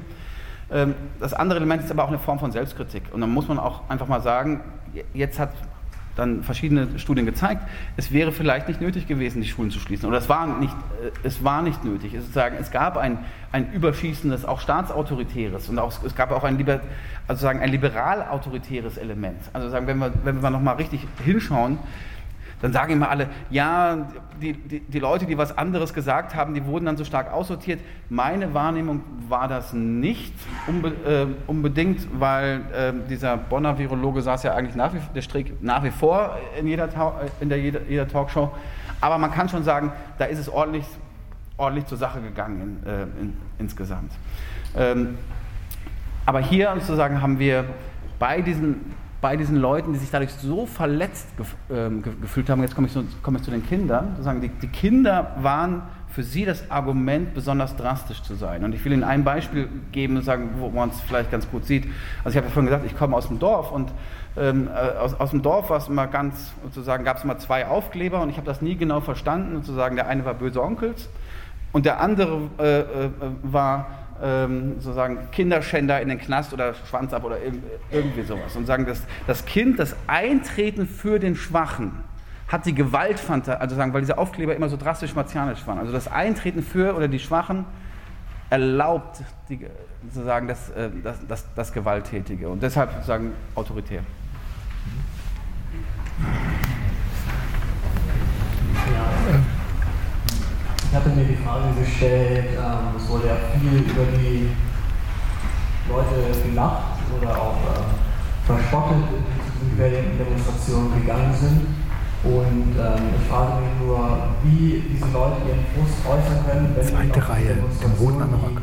Wobei Demonstrationen oft dazu neigen, gekapert zu werden von relativ radikalen, radikalen Ideologien. Mhm. Also wie hätte man im Nachhinein, besonders wir sind jetzt vielleicht sogar im Nachhinein damit umgehen können, dass es vielleicht, äh, dass diese Leute sich eben nicht auf die Straße gehen müssen und sich nicht mit diesen Leuten verbinden müssen. Und noch eine kleine zweite Frage, Sie haben Ayn Rand als libertäre Denkerin genannt. Inwiefern haben Sie sich denn auch mit den anderen wie Hayek, äh, Mises oder eben auch Hoppe beschäftigt? Und inwiefern halten Sie die wirklich für relevant für die Querdenkenbewegung? Ähm, das ist ja das Interessante. Also, die sind empirisch nicht relevant für die. Ähm, also da, da, hat jetzt niemand, ist da jemand mit Hayek oder so angekommen. Ähm, aber wenn wir über 9-11 sprechen, dann muss man auch mal, eigentlich auch immer über den 9.11.1973 äh, sprechen, ähm, wo ähm, dann mit Hilfe der, der Chicago Boys in Chile ein Putsch durchge, ähm, durch, durchgeführt wurde. Also 1971. 73. 73. Genau. Also das heißt, ähm, genau diese, diese Libert, äh, die libertären ähm, Neoliberalen hatten gar kein Problem mit Staatsgewalt ähm, und sagen und auch, dass mehrere zehntausend Menschen dann in Chile umgebracht äh, äh, wurden. Aber das ist vor allem wirklich diese ideologische Strömung, das war empirisch, also sagen, das, das kam im Grunde von unten, das ist emergiert, was wir da, was, was wir da gesehen haben. Das waren jetzt nicht sozusagen, wie es in den USA sozusagen diese verschiedenen Alt-Right-Gruppen gibt, die bestimmten, also da gibt es keinen wie, wie bei den Deutschen, sag ich mal, den Neurechten, da, da gab es kein Schnellroder, was da irgendwelchen intellektuelles Zeug produziert hat, sondern das, das war wirklich einfach ein wahnsinniges ähm, sagen Twitter, aber dann äh, vor allen Dingen äh, Signal oder wie heißt das eine Tele Tele Telegram war es vor allem. Und das andere ist, ja, ich finde, da stellen Sie auch eine richtige Frage. Ich verstehe alle Leute, die über die Lachen gelacht haben. Ähm, ich verstehe auch, dass man die dann als quer, also dass man diesen Impuls hatte, die Leute als Querdullis äh, und es gab eine ganze Bandbreite. Ich halte es für einen falschen politischen äh, Umgang. Also ich, ich, bin dafür, Nazis Nazis zu nennen, ähm, immer, aber Menschen, und das war halt gerade das Problem, und sagen, also ich, ich würde immer sagen, ja, in dem Sample, also wir haben ja insgesamt, wir hatten ja ein, ein Sample von, wir haben zumindest in Telegram-Gruppen über 1100 Leute befragt. Das waren Leute, die waren nicht unbedingt rechts, aber mit einer gehörigen Portion verstecktem Antisemitismus drin, aber die eigentlich sich noch eher so links zugeordnet haben. Wenn man was tun wollte, um diese Leute nach rechts zu treiben, dann genau so. Ähm, heißt aber nicht, dass wenn sie sich jetzt, ich sage das hypothetisch, als linker Aktivist äh, da mit einer Rose an den Rand gestellt hätten und einem Aufklärungsflugblatt und sagt, lass uns mal reden, dass sie die überzeugt hätten. Also ich glaube einfach so ein, so ein, so ein Handreichen, das, das wäre jetzt auch möglicherweise auch nicht funktioniert. Aber ich glaube, dass gerade diese, diese öffentliche, herablassende Sprechweise über diese Leute, die eigentlich innerlich verhärtet hat und da sogar noch hingetrieben hat. Also einige haben dann tatsächlich wirklich sogar gesagt, ja, ich bin jetzt zwar kein Nazis und na gut, da ist jetzt auch jemand auf einer Demonstration mitgelaufen, der war dann ein Nazi, das war mir nicht bekannt, das finde ich scheiße, aber wenn ich deshalb jetzt ein Nazi bin, dann, dann bin ich vielleicht einer. Also es hat teilweise zu einer Selbstidentifikation geführt. Und man muss auch, also ich fand da auch die, die linke und kritische Herangehensweise häufig wirklich problematisch.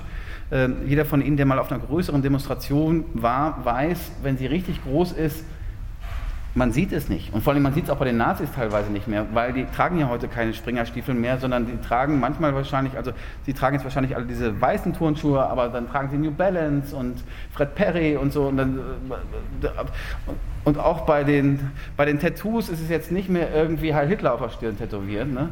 sondern es, es da ist diese Camouflage und sagen, da ist die Rechte irgendwie genial auch dann, dann da drin, da dann reinzugehen, das zu unterlaufen, dann kommen gleich die linken Reflexe, wir nennen sie alle, wir nennen sie alle Rechte. Aber das Problem bleibt, diese Leute haben eine strukturelle Indifferenz zu Antisemitismus und auch gegenüber Rechten, weil die wirklich immer gesagt haben, ja, die AfDler sagen doch zumindest in dieser Form das Richtige. Ne, aber ich werde nicht unbedingt ähm, jetzt mit dem Rassismus, aber deshalb sehen Sie jetzt auch wenige Querdenkerinnen, die jetzt irgendwie öffentlich für die AfD dann da auftreten. Das, das hat nicht funktioniert. So, jetzt haben wir noch eine Wortmeldung. Ich schaue auf die Uhr. Ja, ja. also vielen Dank erstmal. Äh,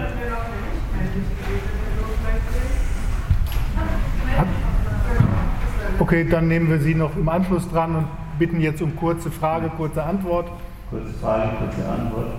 Äh, ich bin mein eigener Herr. Der Staat hat keinen Einfluss auf mich. Ich, äh, ich bin ich. Sensibilisieren wir uns nicht zu Tode, hat er Brecht mal in so einem Interview gefragt. Also, dass wir immer mehr äh, sensibel werden und immer uns mehr abgrenzen. Wir können nicht zusammen mehr Abendessen, wir können keine Gäste mehr einladen. Der eine mag Fleisch nicht, der andere mag Käse nicht, der andere mag Wurst nicht. Also äh, am Schluss können wir nichts mehr miteinander essen, weil wir immer mehr uns äh, das Perfekte heraussuchen. Meine Frage an Sie ist, Sie sind zwar Soziologe, beobachten eigentlich mehr, als dass Sie uns helfen, vielleicht die Welt auch in eine gesündere Richtung zu führen.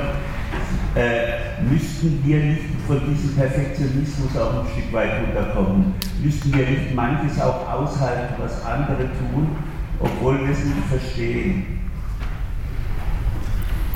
Ja, ich, ich, bin liberal, ich verstehe das meiste nicht, was die anderen machen.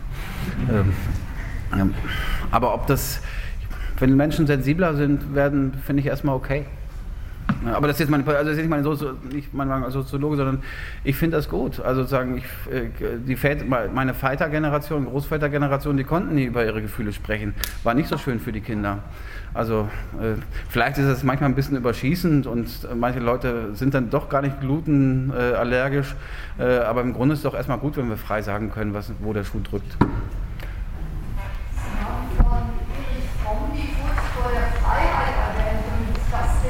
Libertären, autoritären gegenübergestellt.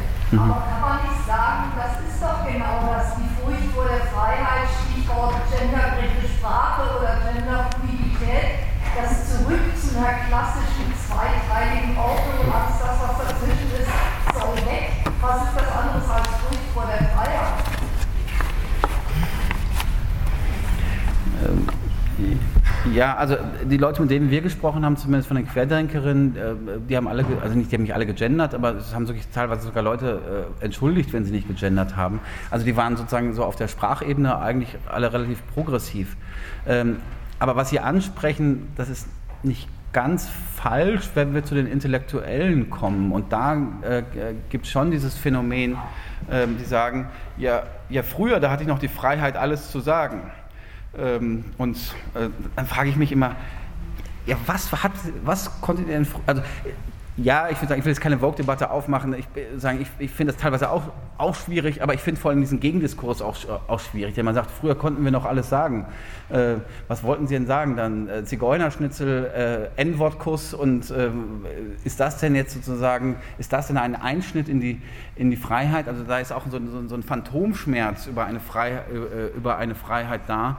Ähm, wir haben doch heute erstmal viel mehr Freiheit, weil äh, zum Beispiel Frauen im öffentlichen Diskurs eine viel größere Rolle haben, eine eigene Sprecherposition. Migrantische Minderheiten haben eine eigene Sprecherposition. Die Freiheit ist ja, ist ja gewachsen, aber sozusagen, sie wollen da eigentlich nur ihre partikulare Freiheit und meistens ist es leider die Freiheit der Männer. Ja, heute können wir nicht mehr alles sagen, weil nämlich die Zeit vorbei ist. Ganz herzlichen Dank dir, Oliver, Sehr gerne. für deine Geduld.